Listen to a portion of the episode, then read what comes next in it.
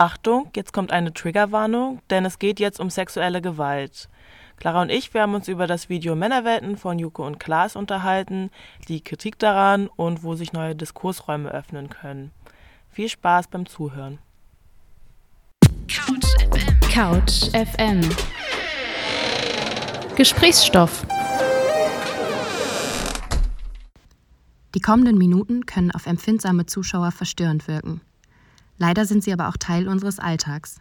Und dort können wir auch nicht einfach wegseppen.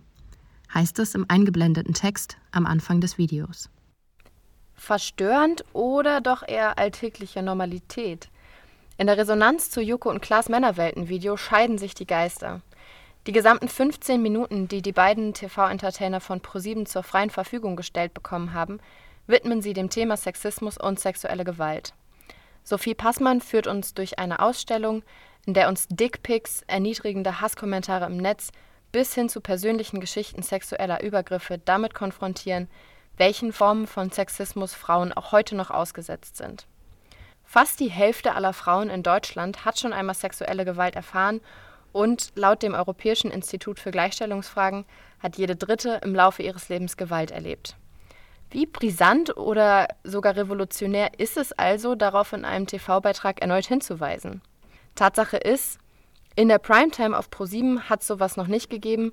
Auf YouTube hat das Video Stand 25. Mai ca. 3,8 Millionen Aufrufe und auch in der Social-Media-Welt hat es so manche hitzige Debatte losgetreten. Userin Lilly Blauzun tweetet.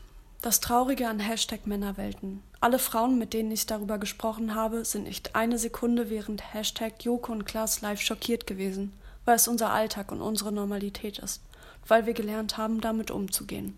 Danke an alle, die mitgewirkt haben. Ja, mit dem Tweet starten wir direkt, würde ich sagen, in unsere kleine Analyse. Ich kann mich dem nämlich zum Teil anschließen. Mir ging es ähnlich. Also im ersten Moment hatte ich auch so das Gefühl, ich war nicht so richtig geschockt. Weiß nicht, wie es dir dabei ging, aber du meinst ja auch, ja, wie brisant oder revolutionär ist es denn eigentlich? Ähm, Gerade auf Twitter teilen viele die Meinung. Auch die Autorin Margarete Stukowski zum Beispiel hat sich in ihrer Spiegelkolumne so ein bisschen frustriert gezeigt, weil sie meint, dass ja, ein feministischer Diskurs hätte schon viel weiter sein können. Ne? Wir hatten Hashtag MeToo, wir hätten Hashtag Aufschrei. Das sind alles schon so Bewegungen gewesen, die eben diesen Diskurs hätten schon an einen bestimmten Punkt bringen können. Allerdings habe ich dann doch gedacht, dass es schon ein privilegiertes Argument ist, denn es ist ja schon so, dass wir und auch viele UserInnen sich in Bubbles befinden, in denen ein gewisses Bewusstsein schon vorhanden ist. Und das Video erreicht jetzt mal eine Menschengruppe, eine Frauengruppe, die zu diesem feministischen Diskurs eben nicht so einen leichten Zugang hat. Naja, ob es einen schockiert hat oder nicht, man kann alle mal sagen, das Video ist ziemlich rumgegangen. Mir haben ja übrigens diverse Freundinnen das Video direkt geschickt. Wie bist du eigentlich drauf gestoßen, Pipita? Tatsächlich bin ich gar nicht so wirklich drauf gestoßen. Das Video ist vielmehr auf mich gestoßen, beziehungsweise war es so, dass ich morgens auf mein Handy geschaut habe und meine Twitter- und Instagram-Timeline ist explodiert vor Diskussionen rund um dieses Video und deswegen muss ich mir das dann auch anschauen. Und naja, also wie gesagt, ich fand es jetzt nicht unbedingt schockierend, aber ich fand trotzdem, dass es irgendwie harte Kost war, so auf nüchternen Magen, früh am Morgen, einfach durch diesen Gruselfaktor, also durch die Musik und dass sich alles so ein bisschen im Halbdunkeln abspielt. Und ich glaube, Sophie Passmann sagt sogar ganz am Anfang sowas wie, vielleicht ist es die gruseligste Ausstellung der Welt, hat mich irgendwie direkt so eine Gänsehaut kriegen lassen. Ja, ProSieben arbeitet natürlich sehr mit dieser gruseligen Inszenierung, wobei man auch sagen muss, im vierten und fünften Ausstellungsraum teilen ja Frauen Geschichten, die eben nicht so das stereotype gruselige Bild einer Frau zeichnen, die alleine nachts im Dunkeln auf der Straße überfallen wird zum Beispiel. Vielmehr demonstrieren sie, dass sich sexuelle Übergriffe sehr häufig im ganz normalen alltäglichen Kontext abspielen. Ich bin bei meinem besten Freund im Zimmer eingeschlafen, hatte nur ein Kleid an und als ich aufgewacht bin, lag sein Mitbewohner nackt auf mir und hat versucht, mein Kleid auszuziehen. Und als ich ihn zur Rede gestellt habe, meinte er eigentlich nur, dann leg dich halt nicht mit dem Kleid in mein Haus. Ich muss schon sagen, solche Geschichten kommen mir bekannt vor. Hätte wahrscheinlich so oder so ähnlich auch schon mir oder Freundinnen passieren können. Genau das ermöglicht es wahrscheinlich vielen Frauen, sich von dem Video angesprochen zu fühlen und vielleicht einen persönlichen Bezug herzustellen. Welchen Reaktionen bist du dann eigentlich sonst noch auf Twitter so begegnet, Pepita? Also ich glaube, einer der größten Diskussionspunkte war auf jeden Fall das im Video repräsentierte Frauenbild, also welche Frauen wir im Video sehen und ob die einem gesellschaftlichen Frauenbild überhaupt entsprechen. Userin Madita Oeming tweetet, lieber Joko, lieber Klaas, es ist toll, dass ihr eure Plattform Hashtag Joko und Klaas Live mit Hashtag Männerwelten für dieses wichtige Thema nutzt. Wirklich. Aber nicht weiße Frauen, wie sie in eurem Beitrag nur minimal zu Wort kommen, sind noch viel häufiger Opfer von sexualisierter Gewalt. Wenn sie schon nicht mehr Raum bekommen, sollte das wenigstens erwähnt werden. Jetzt sind zwar nicht nur Promis wie Palina Roginski, Stefanie Giesinger, Visavi war auch dabei, glaube ich, ähm, zu Wort gekommen, sondern auch andere betroffene Frauen, die jetzt nicht unbedingt in der Öffentlichkeit stehen. Allerdings bilden sie ein relativ homogenes Frauenbild ab. Und gerade weil ja jede zweite Frau betroffen ist, ist es irgendwie so ein bisschen eindimensional. Von sexueller Gewalt betroffene Frauen sind divers nicht nur vor allem Frauen, die weiß gelesen werden können oder die schlank sind oder so. Mhm, sondern auch Frauen of Color, Frauen mit Kopftuch oder Frauen, die einem gewissen gesellschaftlich konstruierten Schönheitsideal nicht entsprechen. Abseits auch von dieser ganzen Frage rund um Diversität im Video und auch generell hat sich online auch eine Debatte rund um das Stichwort Intersektionalität angeschlossen. Intersektionalität ist aber doch ein anderes Thema, oder? Weil ja, hier kann auch Sexismus eine Rolle spielen, aber vielmehr in Verbindung mit anderen Diskriminierungsformen wie Rassismus oder Klassismus, oder nicht? Es ist aber halt trotzdem voll wichtig, dass der Diskurs über Sexismus sich auch dem öffnet, gerade weil Sexismus halt sehr vielschichtig ist. Ähm, also generell spricht man ja bei der Theorie der Intersektionalität von der Überschneidung verschiedener Diskriminierungsformen, also dann ja nicht nur Sexismus, sondern auch Rassismus oder Ableismus oder anderen Formen. Und diese Diskriminierungsformen existieren dann eben nicht nur nebeneinander, sondern können sich auch multiplizieren und zu komplett neuen, eigenständigen Diskriminierungsformen führen, auch sexistischen Diskriminierungsformen. Zum Beispiel wird eine Frau mit Kopftuch nicht nur aufgrund ihrer Rolle als Frau diskriminiert oder sexuelle Gewalt erfahren haben, sondern eben auch aufgrund ihrer Rolle als Frau mit Kopftuch. Und das unterscheidet sie ganz klar von einer Frau ohne Kopftuch.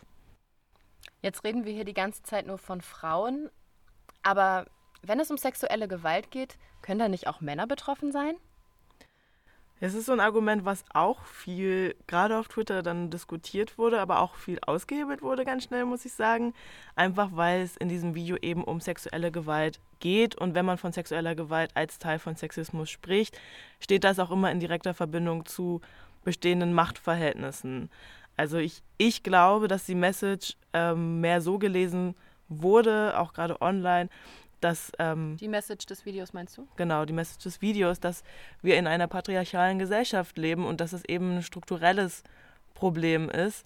Und wenn man jetzt irgendwie die ganze Zeit darüber spricht, ja, aber auch Männer können sexuelle Gewalt erleben, dann lenkt das so ein bisschen von der eigentlichen Message und der sexuellen Gewalt gegenüber Frauen, was im Video thematisiert wird, lenkt ein bisschen davon ab. Ja. Unter den Videos von weiblichen Influencerinnen sind im Schnitt 16 von 100 Kommentaren sexistisch. Bei männlichen Influencern sind von 100 Kommentaren wie viele sexistisch? Genau, null. Wenn man jetzt also davon spricht, dass auch Männer Sexis sexuelle Gewalt erleben, dann lenkt das so ein bisschen von der eigentlichen Message ab und auch davon, dass es halt im Video um sexuelle Gewalt gegenüber Frauen geht die ja nun mal auch überproportional davon betroffen sind. Ne? Man könnte also sagen, im Video werde zu Recht die Betroffenheit der Frauen in den Fokus gerückt. Viele wünschen sich aber trotzdem eine größere Sichtbarkeit der männlichen Rolle grundsätzlich. Das lässt sich ja wiederum auch direkt auf die beiden Produzenten des Videos, Joko und Klaas, beziehen. Userin Tara tweetet, finde, der Beitrag von Joko und Klaas zu Männerwelten wäre noch authentischer, hätten sie die Frau eingeladen, der Joko im Rahmen einer ach so lustigen Wette an die Brüste gegrapscht hat, weil Klaas das von ihm verlangte. Joko und Klaas sind bekannt dafür und sicher auch deshalb so populär, weil Teil ihres Unterhaltens ist, ja auch gerne mal zu provozieren. Der Grabsch-Skandal, den Tara da erwähnt, den haben viele wieder jetzt aufgebracht als das Video erschienen ist. Ich persönlich finde, es geht dabei ja auch nicht nur um das Grabschen selber, sondern insgesamt um Joko und Klaas Art. Ich möchte da gerne noch mal kurz zitieren, was Joko bei dieser Grabsch-Aktion noch gesagt hat, was ich besonders geschmacklos fand. Der war das so unangenehm. Die stand da und hat sich richtig entwürdigt gefühlt. Die fährt jetzt gleich nach Hause und dann wird die schön heulen unter der Dusche. Die steht jetzt sechs Stunden unter der Dusche. Krass. Ja, das zeigt halt, die, die machen sich nicht nur einen Witz daraus, jetzt deine Frau anzugrapschen, sondern da besteht auch eine gewisse Freude ne, an der Erniedrigung. Mhm. Und gut, sie haben sich im Anschluss darauf dafür entschuldigt, sie haben dafür direkt Kritik geerntet und zu ihrer eigenen Taktlosigkeit gestanden. Aber das ist acht Jahre her und jetzt gerade in Verbindung zum Männerwelten-Video haben sie nicht nochmal irgendwas dazu mhm. gesagt und auch nicht zumindest im Anschluss darauf sich nochmal da, dazu positioniert. Und das finden sehr viele Frauen anmaßend. Finde ich auch voll legitim. Das kann man sich schon wünschen, dass sie sich dazu positionieren.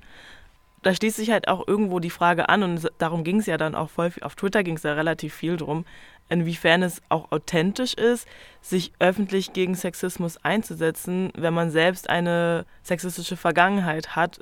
Trotzdem ist es natürlich so, dass eine Reichweite wie Pro7 und Joko und Klaas sie haben, auf jeden Fall genutzt werden muss.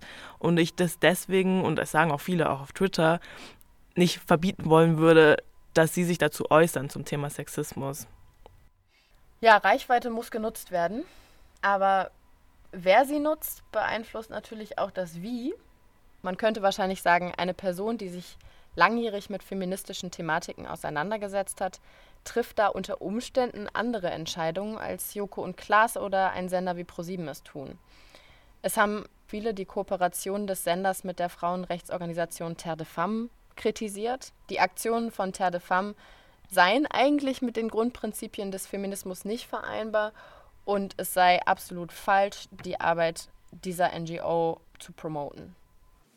Userin Jasmin liebt dich tweetet, Terre de Femme lehnen unter anderem Sexarbeit als Begriff ab, setzen Prostitution mit Vergewaltigung gleich, fordern das Sexkaufverbot, sind transfeindlich und für das Kopftuchverbot.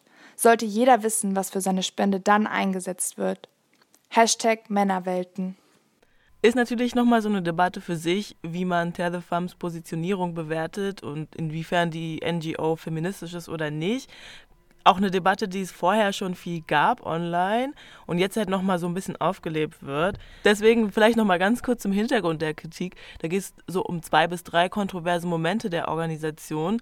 Zum einen war das 2018, da haben sie sich nämlich aktiv für das Kopftuchverbot eingesetzt mit einer Kampagne und im gleichen Jahr auch Schlagzeilen gemacht mit einem internen Disput, in dem sich Terre de Femme Deutschland offiziell distanziert hat von dem Slogan Sexarbeit ist Arbeit von der Schweizer Terre de Femme Organisation. Insofern haben sie dann für Sexkaufverbot plädiert. Und dann gibt es noch einen Vorwurf, dass sie transfeindlich sein könnten, weil sie wohl Transpersonen nicht geduldet hätten in der Vergangenheit. Was heißt nicht geduldet? Als Mitglieder nicht geduldet oder ja, weil sie sich vor allen Dingen als Repräsentantinnen für eben CIS-Frauen sehen. Das war die Begründung hier an der Stelle. Ah, okay. Eine ziemlich kontroverse Debatte ist dann halt die Frage, spricht es Terre de Femme ihre Seriosität im Kampf für Frauenrechte ab? Muss man sich auf einen richtigen Feminismus einigen, um sich legitim für Frauenrechte einzusetzen? Hm. So oder so lässt sich festhalten, dass Joko und Klaas mit ihrem Männerwelten-Video ordentlich aufgerüttelt haben.